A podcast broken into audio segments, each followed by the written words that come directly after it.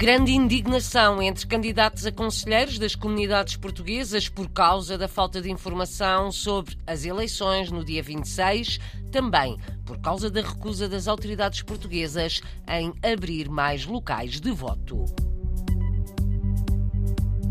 O ano passado foram pouco mais de 30 mil os portugueses que deixaram o país. A estimativa é do Instituto Nacional de Estatística.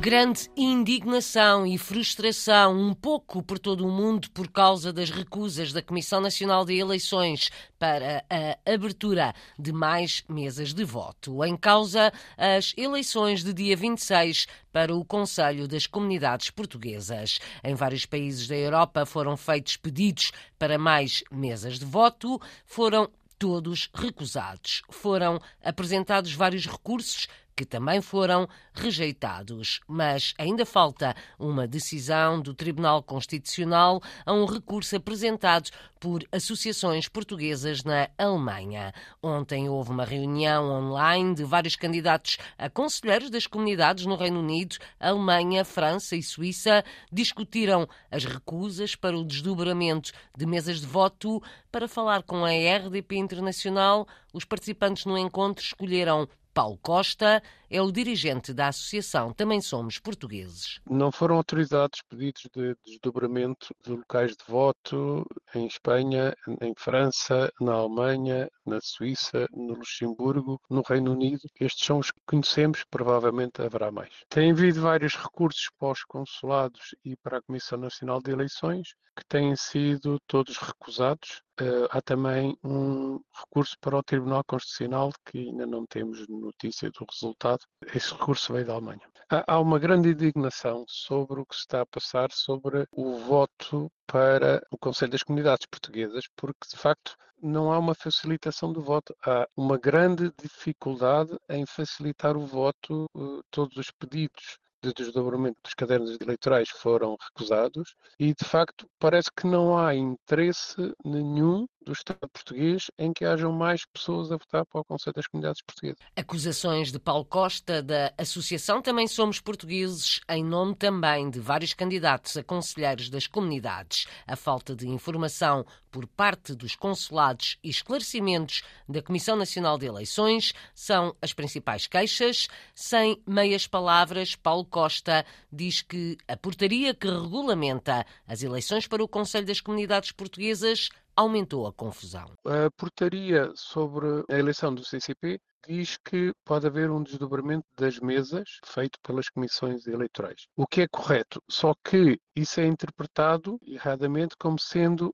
um desdobramento de locais de voto. E ninguém, desde os consulados até à Comissão Nacional de Eleições, explicou que os locais de voto são decididos anualmente até 31 de dezembro neste caso até 31 de dezembro de 2022. É isso que a Comissão Nacional de Eleições tem estado a dizer, que não podem fazer desdobramento de locais de voto porque teriam que se desdobrar os cadernos eleitorais. O que corresponde à lei do recenseamento atual, mas é inadmissível que isso só se faça uma vez por ano e não quando queremos eh, ter mais locais de voto em qualquer altura do ano. Esta confusão está de facto a levantar muita incompreensão não só esta confusão, como o facto de facto não se poder realmente criar mais, mais locais de voto nesta altura, que é quando as pessoas de facto estão mobilizadas para votar e gostariam de fazer esse desdobramento que neste momento, desde 31 de dezembro de 2022,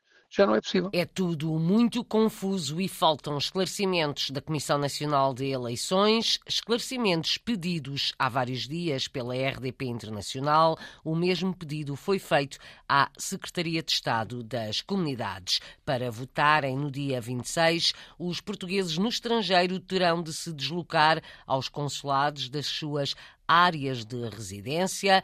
O objetivo é a eleição do conselheiro das comunidades da área de residência do eleitor.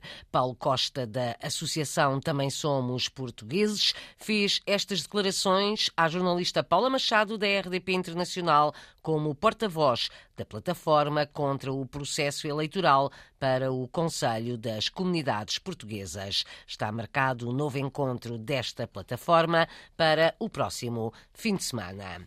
Os Países Baixos vão voltar a ter um Conselheiro das Comunidades depois de 15 anos sem qualquer representante. Tiago Soares, natural de Matosinhos, é o primeiro nome da única lista de candidatos apresentada no Consulado Português.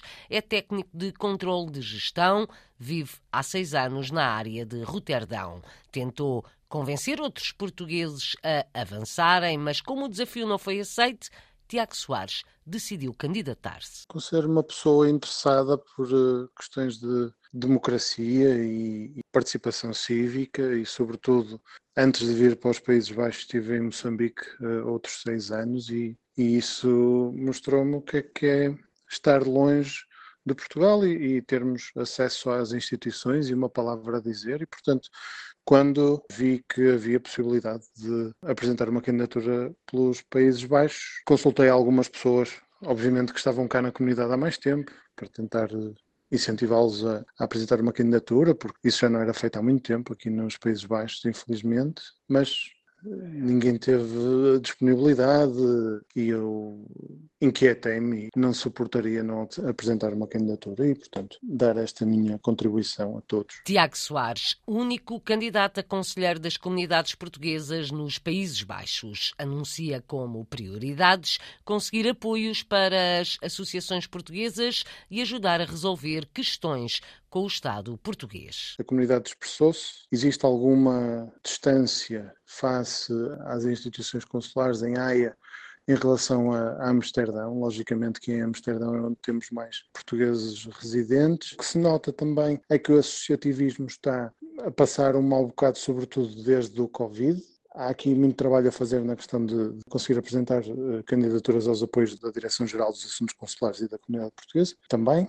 E, sobretudo, Algo que também reparei durante a apresentação da minha candidatura e a obtenção de apoios para fazer, ter a situação de cartões de cidadão, recenseamento, chave móvel digital, todos esses serviços que hoje são quase fundamentais, perfeitamente ativos. Notei que muita gente não está recenseada sem saber, notei que muita gente não consegue usar a chave móvel digital por variedíssimos motivos e, portanto, muitos deles deslocam-se a Portugal para tratar de assuntos consulares que, que podiam ser tratados no, no, consulado. E isso é algo que eu quero tentar ajudar e tentar informar, tentar servir de um pouco veículo de transmissão. As propostas do único candidato a conselheiro das comunidades nos Países Baixos, Tiago Soares, foi entrevistado pela jornalista Paula Machado. Vive em Roterdão, mas, tal como todos os portugueses no país, tem de ir votar ao consulado em Haia no dia 26 para Tiago Soares, a viagem não é muito custosa, será pior, por exemplo, para quem vive em Amsterdão. Luz verde para o reconhecimento de cartas de condução portuguesas no Reino Unido é uma decisão do Conselho de Ministros português, reunido esta quinta-feira. Foi aprovado o acordo entre Portugal e o Reino Unido para o reconhecimento por ambas as partes das cartas de condução emitidas num e noutro país, medida que tinha caído com o Brexit. O ano passado foram pouco mais de 30 mil os portugueses que emigraram, que saíram do país, número divulgado hoje pelo Instituto Nacional de Estatísticas. O INE divulgou o saldo migratório e foram mais as pessoas que se mudaram para Portugal do que o contrário perto de 118 mil pessoas passaram a residir em Portugal. O ano passado emigraram praticamente 31 mil pessoas, mais 23% do que em 2021. São estimativas do Instituto. Mais um dado ainda: o ano passado houve mais de 25 mil residentes no estrangeiro que adquiriram a nacionalidade portuguesa. Trazer lusodescendentes da Argentina a Portugal para não se perder a Portugalidade é este o projeto que está a ser desenvolvido pelo Clube Português de Buenos Aires. Serão perto de 5 mil os portugueses no país, muitos mais lusodescendentes, mas grande parte não conhece Portugal e pode vir a perder a ligação com as raízes. O turismo pode ser uma solução, na opinião do presidente do Clube Português da capital argentina. Foi ouvido pelo enviado especial da Rádio Pública à segunda volta das eleições presidenciais Nuno Amaral assina a reportagem. O acordo foi não abordar a política argentina. Eu sou Alejandro Viegas, sou neto e filho de português. Mas nascido na Argentina enrola o português em portunhol. Eles são todos do, da região do, do Algarve, de San Brás da Portel. As origens de Alejandro, presidente do Clube Português de Buenos Aires. O clube tem alrededor de 300 e pico de sócios. E na Argentina, Alejandro Quantos portugueses? Os portugueses que vivem na Argentina, que estão eh, recenseados, pode chegar a ser alrededor de mais ou menos umas 4.500, eh, 5.000. 5.000 de origem portuguesa. Agora temos muito, muito mais lusos descendentes. E como se dão pela América do Sul? A nível geral, os portugueses vivem bem, porque a característica que tem o português é trabalhador, muito responsável. Vivem bem os portugueses, afastam-se, porém, das origens. Alejandro Viegas quer medidas para evitar a perda de raízes. Uma mudança das gestões dos nossos clubes para atrair as novas gerações vamos a ter um, um, grave problema com a Portugalidade dentro de uns anos. E uma das vias, diz, é transformar o turismo em ligações ao berço. O turismo é uma das coisas que podem fazer que as novas gerações conozcan mais de Portugal. Por quê? Porque realmente é muito bonito Portugal. E é essa uma das apostas de Alejandro Viegas, presidente do Clube Português de Buenos Aires, que quer levar os lusodescendentes a visitar Portugal. Trazer lusodescendentes da Argentina a Portugal para não se perderem os laços com as raízes.